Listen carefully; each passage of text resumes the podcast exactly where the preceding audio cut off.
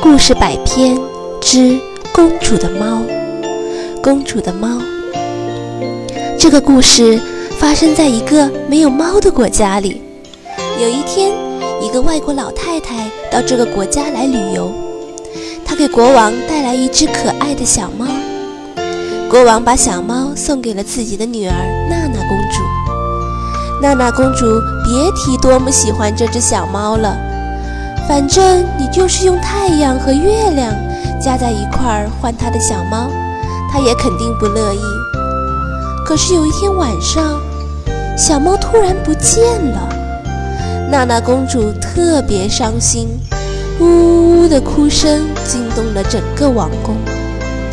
国王非常着急，派人连夜上街贴寻猫布告。布告是这样写的：娜娜公主的小猫丢了。有谁捡到，赶紧送来，奖励黄金一万两。记住，小猫的特点是，别看年纪小，胡子可不少。第二天一早，卫兵报告说，有人带小猫来领奖来了。国王高兴极了，连拖鞋都来不及穿，就跑出了王宫。可是，一看就傻了眼，原来。面前这只别看年纪小，胡子可不少的动物，不是小猫，而是一只小山羊。不行不行，第一张寻猫布告没把猫的特点说清楚。国王下令，马上去贴第二张寻猫布告。这回布告上写着：记住，小猫的特点是大眼睛，会上树，还会捉老鼠。布告刚贴出来，不一会儿。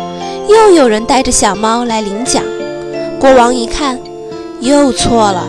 这个大眼睛会上树，还会捉老鼠的，原来是只猫头鹰。不行不行不行！第二张寻猫布告还没有把猫的特点说清楚，国王又下令贴第三张。第三张布告是一幅画，上面写着。瞧见了吗？这就是猫。很快又有人来领奖了，他们抬来一个大铁笼子，里面关着的那只动物和画上的猫一模一样，只是个头儿要大几十倍，脑门上还有一个王字。哎，又错了，这不是猫，是老虎。娜娜公主找不到心爱的猫。饭也吃不下，两眼哭得又红又肿，正坐在镜子前发呆呢。忽然，窗外传来一个奇怪的声音：“喵！”啊，小猫出现在窗台上。娜娜公主扑过去，紧紧地搂住小猫，快活地亲呀亲呀。国王在一旁拍着脑瓜，自言自语地说：“我怎么就没想到呢？”喵喵叫才是猫的特点呀。